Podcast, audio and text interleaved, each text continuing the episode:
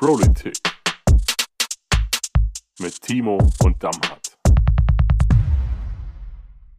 Hi Timo, hi Damhardt. Ich habe eine Frage an euch. Wenn ihr den aktuellen Bericht gesehen habt, dann wisst ihr auch die Antwort. Ähm, wie weit hat es denn eine Brieftaube geschafft, im Saarland von der Strecke her zu fliegen? Letzte Woche im aktuellen Bericht. Kilometer. Wie viele Kilometer hat dies geschafft? Brieftaube fliegen ja immer von ihrem, äh, wo sie hingebracht werden, wieder zurück zu ihrem Ursprung. Die haben ja da so ein besonderes Gespür. Wie weit? War es eine SPD-Brieftaube? Weiß ich nicht. Falls ja, über 1200 Kilometer. Nein. Weniger. Es sind 700 Kilometer gewesen. Ah, ich wollte gerade 700 sagen, ja. Ja, ja, ja. Und ich glaube, ich glaube, ich bin mir so, nicht mehr ganz so sicher mit dem Beitrag, dass damit ist, ist mal Vize-Saarlandmeister geworden im Brieftaubenwettbewerb. Und es war die Familie Meiser aus Merschweiler auf jeden Fall. Und, Liebe Grüße gehen raus an die Familie und wie Meiser. viele, jetzt die Frage, Timo, das musst du jetzt beantworten als erstes, wie viele Stunden hat diese Brieftaube gebraucht, um die 700 Kilometer zurückzulegen? Wie viele Stunden? Eine krasse Frage. Ist dir das an einem geflogen? Ja, ich vermute, ja. Also ich vermute 10 Stunden. Ne, Quatsch, war ein Witz. Vier, 24. Jetzt mal schon. Die Antwort ist acht Stunden. Was? Was? Ja, kein Witz. Also so Den, wurde es äh, im aktuellen Bericht. Also liebe Zuhörerinnen und Zuhörer, herzlich willkommen zu Politik Ausgabe 13. Ähm, was wir euch empfehlen können, wenn ihr so tolle Geschichten wie die Brieftaubenzucht im Saarland äh, mitbekommen wollt, neben viel anderen spannenden Themen, dann schaut euch regelmäßig den aktuellen Bericht im Saarländischen Rundfunk an, weil dort war das unter anderem Thema gewesen. Ähm, warum habe ich das geschaut? Ähm, da kommen wir direkt zu unserer ersten Rubrik. Ist was, war was? Ähm, warum haben wir das geschaut? Ähm, weil da auch der Nachbericht über die Eswold-Ansiedlungspläne war. Ähm, Timo Dammert, ihr wart ja beide da. Wir haben im letzten Podcast auch drüber geredet. Also ich war auch da. Ähm, ihr wart aber beide nochmal in der Veranstaltung später gewesen. Ähm, 1400 Seiten Gutachten. Vielleicht starten wir einfach mal mit dem Thema jetzt rein. Ähm, Eswold.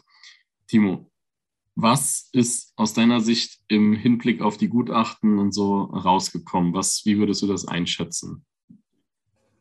Naja, erstmal startet jetzt die frühzeitige Bürgerbeteiligung. Das ist schon mal ähm, eine echt wichtige, also ein wichtiges Instrument, um die Menschen jetzt äh, in der Gemeinde auch einzubinden und auch die Menschen quasi nochmal zu zeigen, was da alles jetzt im Moment ähm, ja, analysiert wurde. Die Gutachten liegen jetzt vor. Es hat letzte Woche ähm, eben auch die erste Offenlegung stattgefunden. Das haben dann die Experten dann erklärt und man konnte dann im Anschluss Fragen stellen. Das heißt, jetzt werden auch diese ganzen Fragezeichen auch nochmal irgendwie mit einem Ausrufezeichen versehen.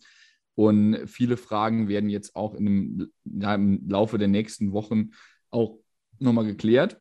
Und äh, das sorgt auch jetzt, denke ich, dafür, dass eine gewisse Transparenz da auch reinkommt.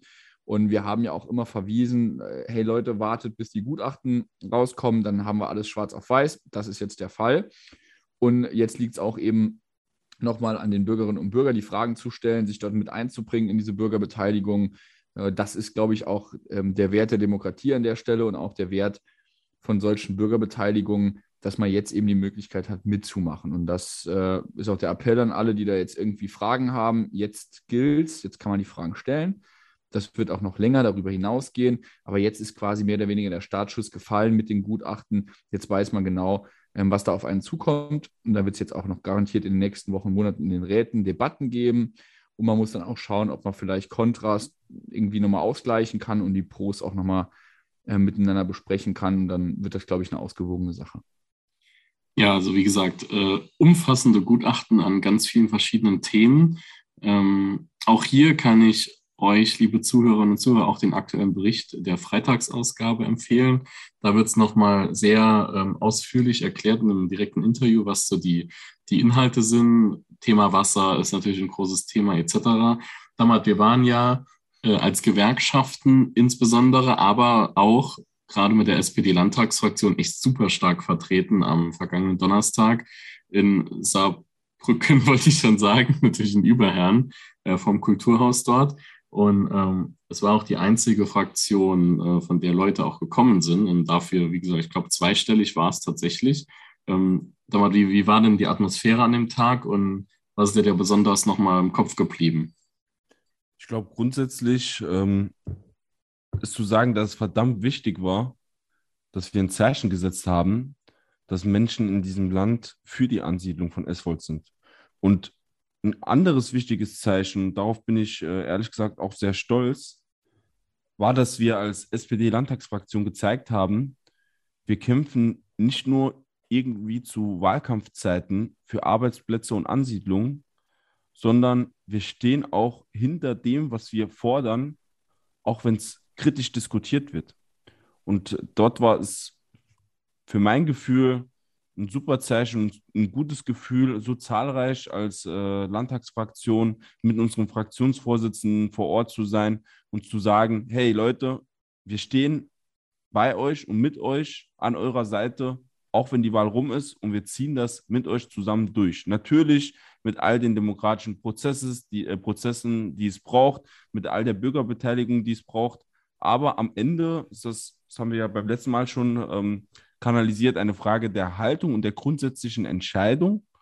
Und da hat ähm, auch das Gutachten äh, für mein Verständnis gezeigt, dass die Ansiedlung von Eswold möglich ist. Und da sind wir ja Gott sei Dank einer Meinung, dass wir das wollen. Mhm. Ich fand äh, ganz interessant, auch das kann man in diesem äh, aktuellen Bericht, Bericht äh, sehen äh, vom Freitag. Ähm, jetzt, jetzt wurde da also das, das Gutachten, oder die Gutachten sagen, und das sind ja alles äh, sehr umfassende Gutachten mit 1400 Seiten, ist es natürlich sehr stark äh, geschehen. Ähm, die sagen ja alle, eine Ansiedlung von Eswold spricht erstmal nichts, also steht erstmal nichts Grundsätzliches im Wege. Es gibt Sachen zu beachten, ähm, beispielsweise diese Wannen, äh, die gebaut werden sollen, damit äh, nichts einsickert oder so. Ähm, das ist natürlich ein wichtiger Punkt. Das wird ja auch vorgegeben von den Gutachten. Und Timo, ich habe die, also ist jetzt meine persönliche Wahrnehmung, ähm, da, da, wurden dann insbesondere, das fand ich jetzt ein bisschen schwierig in dem Bericht, da wurden eigentlich nur die Gegner von S-Volt äh, äh, zu Wort kommen lassen. Und die haben im Endeffekt gar nicht mehr inhaltlich argumentiert, sondern nur gesagt, ja, die Gutachten, die sind ja eh alle falsch und äh, andere haben doch gesagt, das ist schlecht, also muss es doch schlecht sein. Ähm, also ich würde da schon mal gern ganz konkret auf das Thema eingehen. Ähm, wie bewertest du das? Weil die Gutachten sagen ja nicht, alles ist super, Friede, Freude, Eierkuchen, sondern die sagen ja schon, es gibt hier ein paar Bedenken beziehungsweise ein paar Grundlagen, die geschaffen werden müssen, damit sich diese, dieses Werk ansiedeln kann. Und äh, vielleicht kannst du noch mal ein bisschen auf die Inhalte auch eingehen. Jetzt, wie gesagt, wir müssen jetzt nicht so in die Tiefe gehen, für die Zuhörerinnen und Zuhörer vielleicht nicht so mega interessant, aber so ein, zwei große Punkte, die relevant sind, wären bestimmt spannend. Naja, das, also äh, erstmal finde ich es ein, ein Riesenproblem, wenn die Bürgerinnen und Bürger anfangen, auch jetzt bei den Gutachten an ich sag mal, dem Vertrauen und der Souveränität der Institutionen zu zweifeln.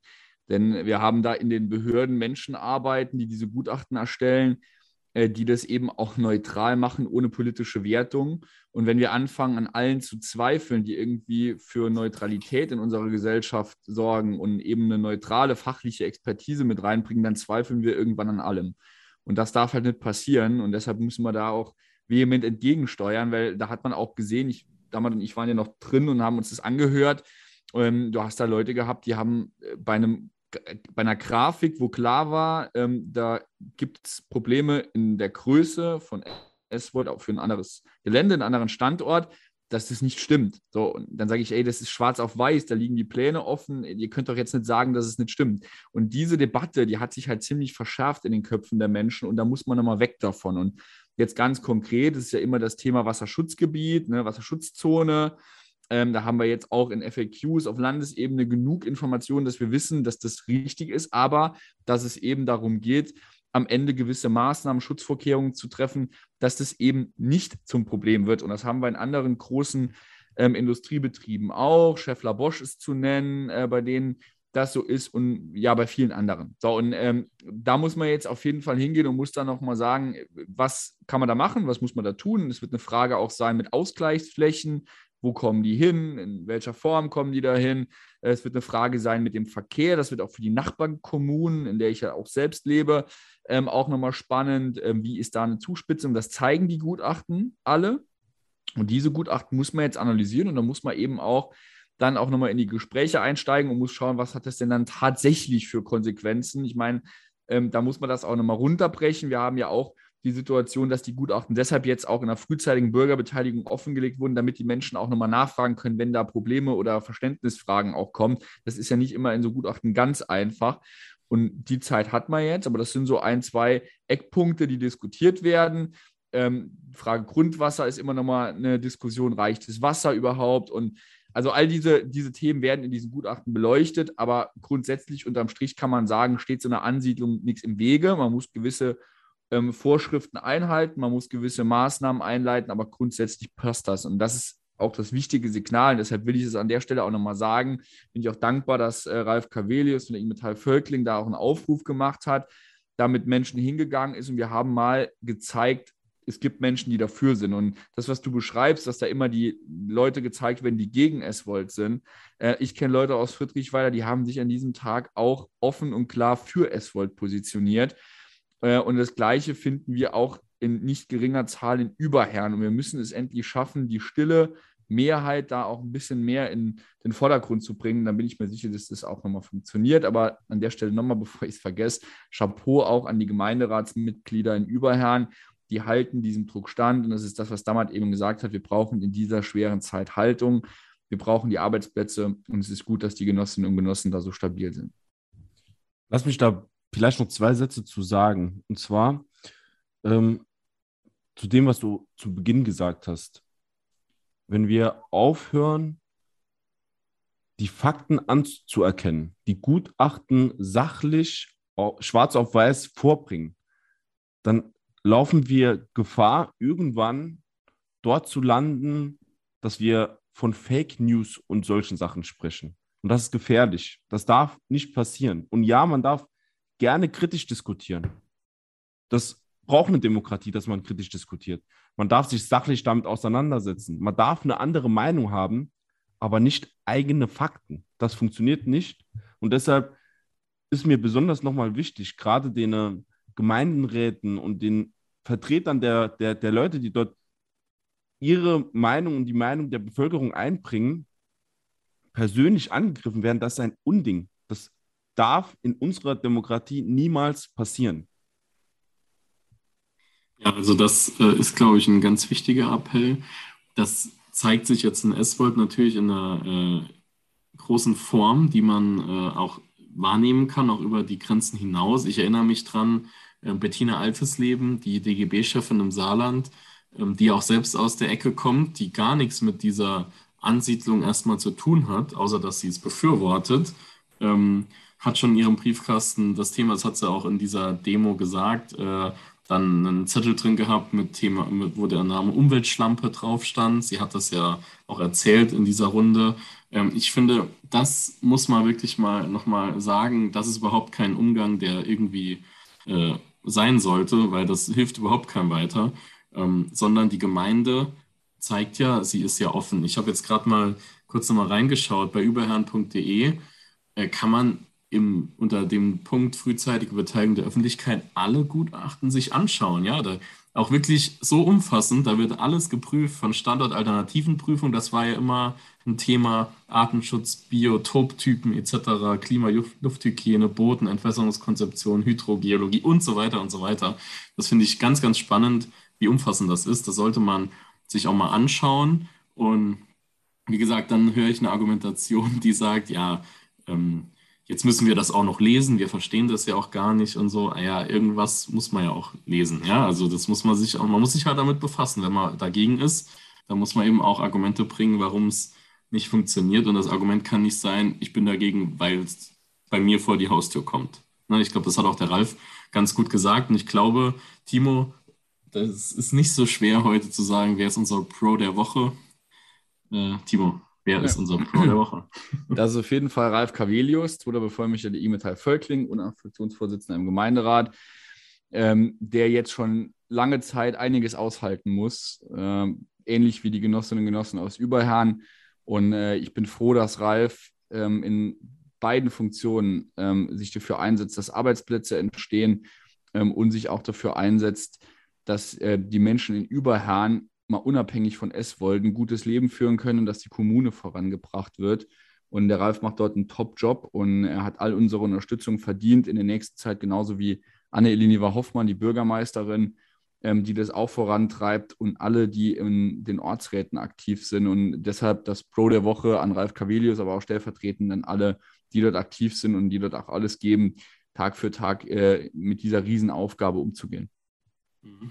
Und vielleicht noch eine Frage, Damhat, dann würde ich den, den Themenblock abschließen nicht nur äh, die SPD-Landtagsfraktion war natürlich sehr massiv vertreten und viele Kolleginnen und Kollegen, sondern wir waren auch in einer ganz breiten Masse der Gewerkschaften, der DGB-Gewerkschaften vor Ort. Also ich glaube, auch das ist so ein Punkt, ähm, da hat sich wirklich gezeigt, die DGB-Gewerkschaften stehen zusammen, von GDP über NGG waren ja eigentlich alle dabei, IGB, CE, Verdi etc. Und da nicht nur äh, irgendjemand, sondern zum Teil eben auch die Landesspitzen, ja, also fast, fast alle, äh, die da waren. Ähm, wie bewertest du das denn im Hinblick auf ähm, die Ansiedlungen, die jetzt bevorstehen und die großen Probleme oder Herausforderungen des Saarlandes?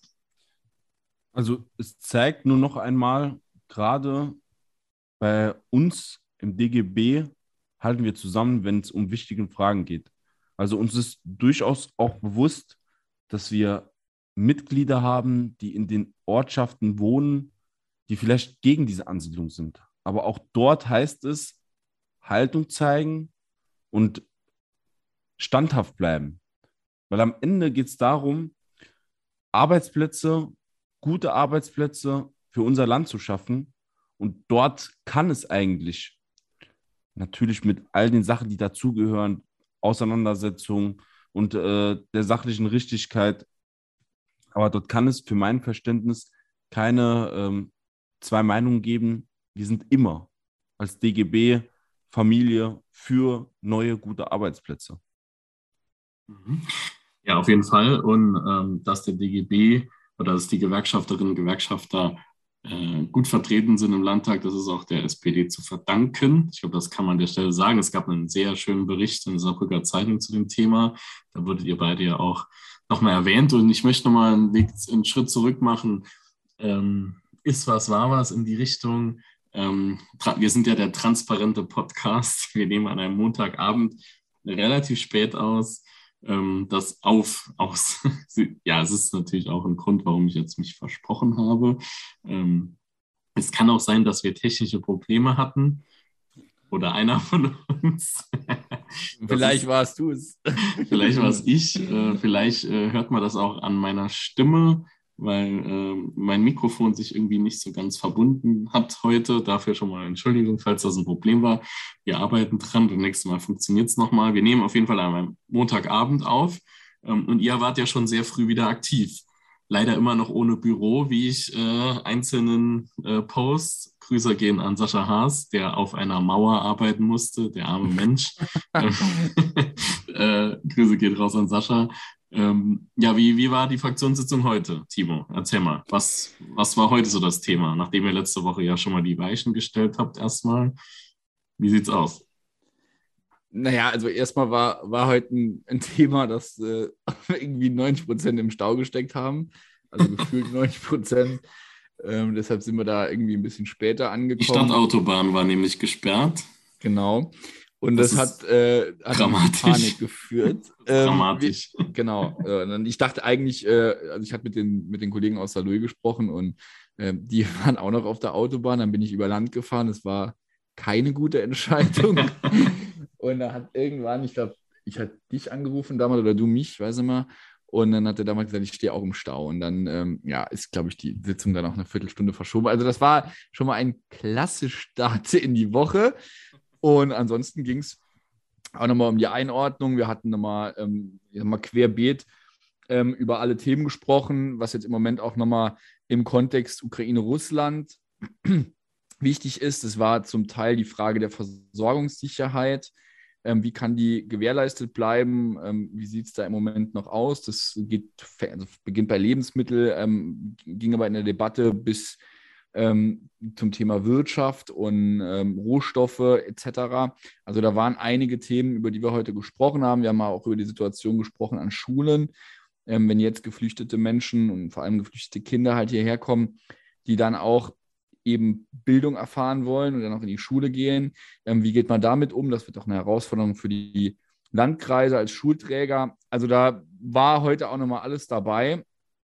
Aber auf jeden Fall, das kann ich jetzt schon mal sagen, eine spannende Diskussion. Ich finde es auch wichtig, dass man montags dann ähm, sich nochmal updatet und weiß, was gerade so abgeht. Ich denke, das äh, kann auf jeden Fall dafür sorgen, dass man da immer am aktuellen Stand ist. Und das ist auch das, was die Menschen, die Bürgerinnen und Bürger dann wollen, dass man dann auch zu den relevanten Themen auch redefähig ist. Und das ist echt eine, eine gute Sache, dass man da montags nochmal auf einen aktuellen Film gebracht wird, auch von, von Ulrich Kommersor, dem Fraktionsvorsitzenden, der es dann macht. Anke Rehlinger war dabei. Also das war eine echt runde Sache, fand ich.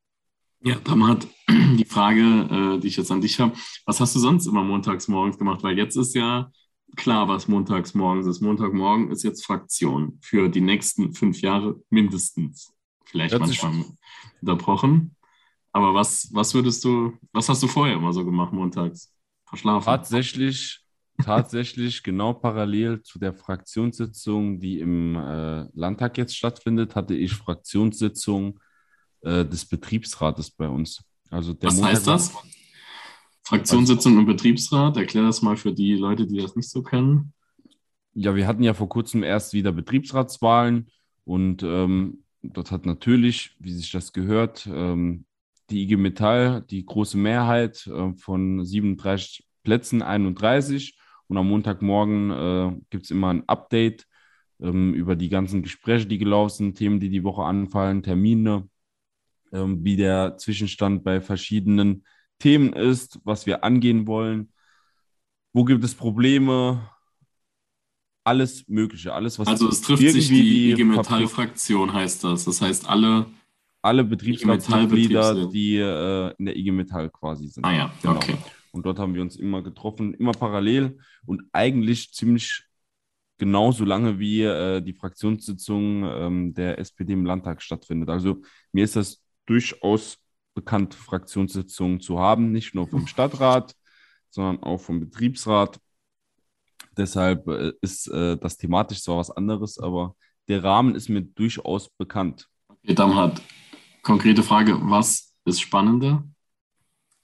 es ist, also es ist anders, ne? Also spannender würde ich jetzt. Äh, ah, der Politiker, der Politiker antwortet. Sehr gut. Hast ja, du gut gemacht. Es ist, es ist auf jeden Fall beides sehr spannend, nur es sind verschiedene Themen, äh, die zu klären sind. Ne? Also ich sage immer flapsig ein bisschen, so als Betriebsrat verhandelst du ähm, im ersten Termin über Millionensummen von Entgelten beispielsweise und zwei Stunden später kommt ein Kollege vorbei und sagt, dass seit zwei Wochen die Toilette in Halle 6 kaputt ist und erwartet genauso Hilfe von dir, wie äh, die Belegschaft erwartet, dass du äh, Arbeitsplätze sicherst. Ne? Also deshalb, das ist echt ein großes Spektrum, aber ich liebe meinen Job. Ich liebe es, Betriebsrat zu sein, sonst hätte ich mich nicht zur Wahl gestellt.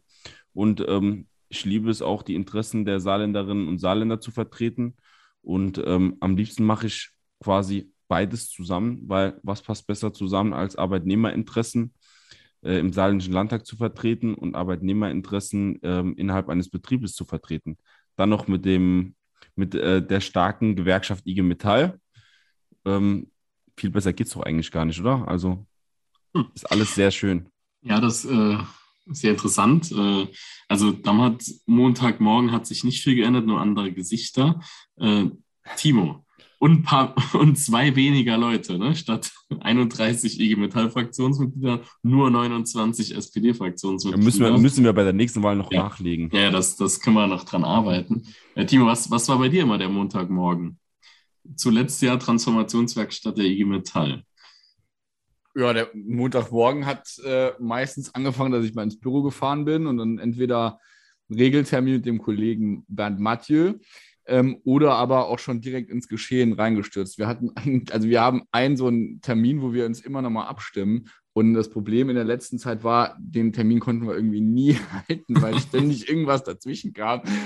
Und äh, ja, es war sehr, sehr viel zu tun. Und äh, montags ist eigentlich so immer ein bisschen ähm, der Tag, wo ich versuche, mit dem Kollegen so die Woche nochmal durchzugehen und äh, ja, was so ansteht. Also da hat sich jetzt auch nicht wahnsinnig viel verändert. Ich kenne es aber auch noch ähnlich wie damals jetzt geschildert aus der Zeit äh, äh, als Jugendvertreter und auch bei, bei Saarstahl, ähm, dass das äh, eigentlich auch am Ende eine ähnliche Art der Arbeitsweise ist, sich nochmal auf einen aktuellen Stand zu bringen. Ob das jetzt in der Fraktion der IG Metall dann ist oder eben dann auch innerhalb der SPD, sind halt nur andere Themen. Äh, aber das ist, äh, ja, das ist nichts Neues dann. Von daher ist das jetzt kein komplett neues Ding, was da montags auf mich zukommt. Okay. Also wir haben, äh, wir werden uns freuen, wenn es dann jetzt endlich, äh, also heute, als wir aufnehmen, in zwei Wochen, äh, wenn wir äh, die Ausstrahlung haben, in zwei Tagen quasi, wenn ihr es hört, liebe Zuhörerinnen und Zuhörer, dann sind es noch äh, zwölf Tage bis zur konstituierenden Landtagssitzung und dann wissen wir wahrscheinlich mehr, wie sich das regierungstechnisch äh, entwickelt. Ähm, Gibt es Neuigkeiten, Damhat? Ja, tatsächlich. Ja? Tatsächlich. Ähm, ich weiß nicht, Timo, dürfen wir das sagen? Wir haben heute in der Fraktionssitzung einstimmig Anke Rehlinger als Ministerpräsidentin nominiert. Oh. Ist das, ja. war das öffentlich? Öffentlicher Teil nicht. oder war das nicht öffentlich? Ich glaube nicht, aber es ist keine große Überraschung, denke ich, oder? Nicht, dass das jetzt geplant war für Timo, was ich sagst ha, du? Ich habe ich ha nichts gesagt. Du hast Alter! Okay. Es war klar, okay. es war klar. Nee, aber, aber, ansonsten, ansonsten, Tobi, das ist ja, äh, ist ja das, was jetzt echt, also immer noch, seit der letzten Folge hat sich dort nichts dran verändert. Es ist immer noch jeder gespannt, was da jetzt passiert äh, in der nächsten Zeit. Aber spannend. ich hatte, ja, spannend, absolut. Äh, ich habe aber auch jetzt mit, mit einigen gesprochen außerhalb der Partei und äh, da war mein, mein Eindruck schon, dass die Leute sagen, wir haben da Vertrauen, wir haben die Partei nicht einfach nur so gewählt, sondern weil wir in der Partei, aber auch vor allem Anke nochmal zutrauen, dass die die richtigen Entscheidungen für unser Land treffen. Und ich glaube, es ist nicht mehr als richtig, ähm, dort auch die richtige Truppe aufzustellen. Das äh, wird die Anke tun. Und ähm, deshalb muss man sich jetzt einfach nur ein bisschen gedulden, aber das ist halt im Saarland normal. Da will jetzt jeder auch ein bisschen mitreden und äh, fliegen mal ein paar Namen durch den Raum, aber am Ende wird das eine gute Sache. Und äh, dann werden wir mit der Fraktion alles dafür tun, dass wir eine gute Arbeit in den nächsten Jahren machen. Okay. Das war wieder sehr unbefriedigend für die Zuhörerinnen und Zuhörer. Äh, auch natürlich für mich persönlich. Aber ich bin auch weiterhin gespannt. Irgendwann werden wir mehr wissen. Ähm, aber eine Wahl hat äh, gestern stattgefunden, also gestern vom Aufzeichnungstag her, vor drei Tagen, wenn man es äh, am Tag der Ausstrahlung hört ähm, die Präsidentschaftswahl in Frankreich. Das würde ich gerne heute noch mal kurz mit euch besprechen. Ähm, das ist ein spannender Punkt, weil wir sind so nah an Frankreich dran. Das ist für uns immer eine Frage, was in Frankreich passiert. Und ich habe so eine Grafik gesehen, ich weiß nicht, ob ihr die heute bei Facebook irgendwo gesehen habt, wo so ge gezeigt wurde, also ich glaube, wer, wer Macron gewählt hat, das war so in so einem Gelbton, Gelb-Orange-Ton oder so.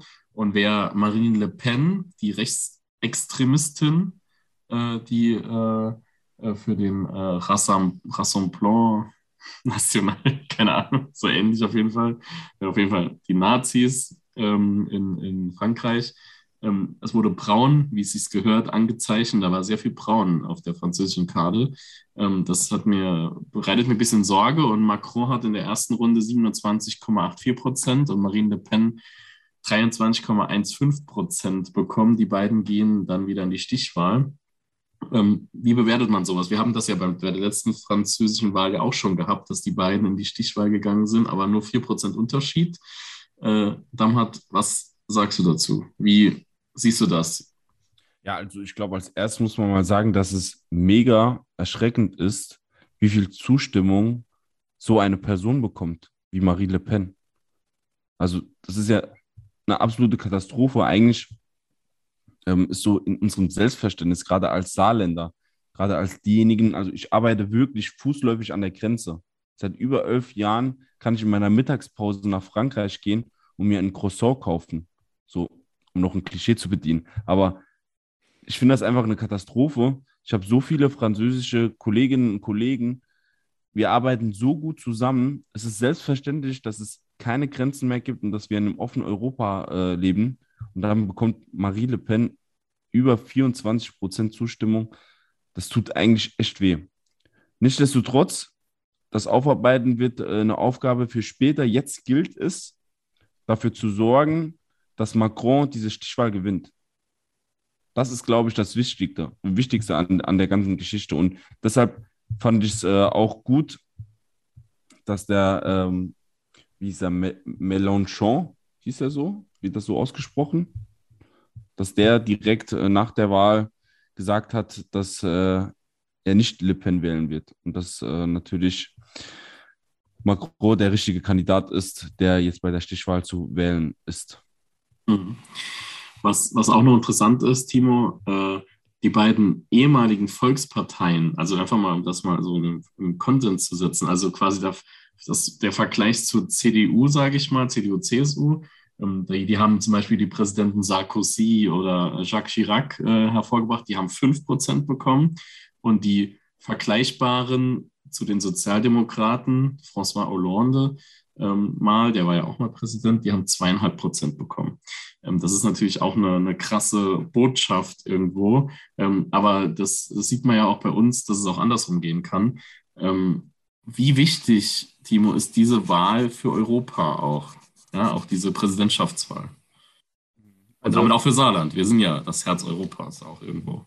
Das ist richtig. Also ich habe jetzt auch leider mit äh, etwas Enttäuschung die Ergebnisse mal angeschaut und also selbst die Partnerstadt jetzt von, von meiner Heimatgemeinde hat auch mit rund 40 Prozent fast äh, Le Pen gewählt und das ist halt schon Wahnsinn. wirklich heftig. Unglaublich. Und äh, wir stellen jetzt das gerade auch hier in der Großregion fest, dass das gar nicht so äh, unwahrscheinlich ist, sondern dass da viele Menschen in diese Richtung tendieren, was für uns natürlich damals bei dem, was du eben beschrieben hast, schon fragwürdig ist, warum das überhaupt passiert. Also da äh, muss man auf jeden Fall nochmal aufarbeiten, was das am Ende ist. Aber äh, auf deine Frage, Tobi, wie, äh, wie wichtig ist Frankreich? Frankreich ist unfassbar wichtig. Also A, als Partner, als starker Partner in der EU bei allen Fragen, die wir im Moment diskutieren. Ähm, aber, aber jetzt auch das Thema, aber, aber, okay, aber das Thema auch der Beschäftigten ist genau das Gleiche. Wir haben jetzt eine Kooperation ähm, der Stahlunternehmen mit einem äh, mit dem Unternehmen in Frankreich, das da aufgekauft wurde. Also da gibt es wirklich eine, eine, eine, gute Kooperation, auch wirtschaftlich und auch was die Interessen angeht. In allen verschiedenen nationalen, internationalen Gremien ist ja Frankreich schon ein, ein guter Verbündeter auch für Deutschland. Und deshalb muss man dafür sorgen, dass das weiterhin pro-europäisch ausgeht und eben nicht gegen Europa. Und deshalb muss Macron, das was damals gesagt hat, muss gewinnen damit man dort diese Stabilität aufrechterhalten kann. Wenn es da eine weitere Verschiebung geht, dann wird es halt echt langsam bitter. Und das für, für Menschen, die hier in der Grenzregion wohnen und äh, jetzt gerade in den großen Firmen, jetzt auch gerade hier, wenn, wenn ich mal Ford, einen Supplier Park und so anschaue, da sind ja wirklich viele, die auch Grenzgänger ähm, sind und, und da hin und her pendeln.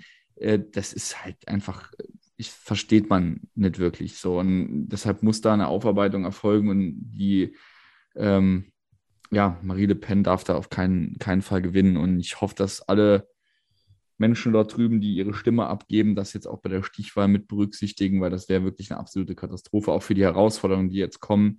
Da brauchen wir äh, Frankreich als starken Verbündeten. Ah, übrigens auch für uns. Also, ne, wir haben jetzt hier ein paar Grenzprojekte, auch äh, was das Thema Wasserstoff beispielsweise angeht, mit europäischer äh, Brisanz. Und äh, das muss jetzt eben auch vorangetrieben werden. Und deshalb brauchen wir umso mehr in der Region Saarland, äh, Luxemburg, aber auch Frankreich eben eine starke, stabile ähm, Politik dort. Mhm. Ja, ich glaube, das ist ein ganz wichtiger Punkt. Damhat, du wolltest auch noch was zu sagen? Ja, also als ob das nicht schon schlimm genug wäre, für welches, ähm, für welche politische Ideologie Le Pen in Frankreich steht, ähm, muss man gerade aktuell sagen, sie gehört zu den sogenannten Putin-Versteher. Und wer mit dem Wissen, dass Putin gerade einen Angriffskrieg in der Ukraine führt, in dem Menschen vor Krieg fliehen müssen. Le Pen wählt. Der hat sehr vieles sehr, sehr falsch verstanden. Ja, Damal, ich glaube, mit diesen Worten, es ist jetzt mal kein äh, spannender, äh, also spannend schon, aber kein spaßiges Ende, ähm, würde ich sagen, schließen wir heute unsere Politik-Ausgabe 13 ab.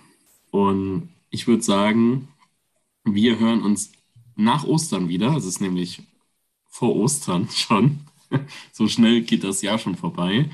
Ähm, Prolitik sagt frohe Ostern. Sagt es. Frohe Ostern! Frohe Ostern! Ja, danke schön. Viel Glück beim Suchen der Eier. Eier, Eier. Ja, es werden sicherlich irgendwo Eier versteckt und irgendwo werden Eier gefunden. Ähm, das wird sich zeigen. Vielleicht können wir das nächste Woche besprechen, noch das Thema. Ähm, ansonsten wünschen wir euch allen eine erholsame Osterzeit äh, mit euren äh, Liebsten im Kreise. Und wir hören uns dann schon wieder in einer Woche, nämlich am 20. April. Und dann stehen wir nur noch fünf Tage vor der ersten Sitzung des Landtages, bevor es für Damhat und Timo dann darum geht, als Abgeordnete im schönsten politischen Raum des Saarlandes zu stehen. Wir freuen uns darauf. Euch alles Gute, liebe Grüße und tschüss. Ciao. Tschüss. Tschüss. Tschüssikowski.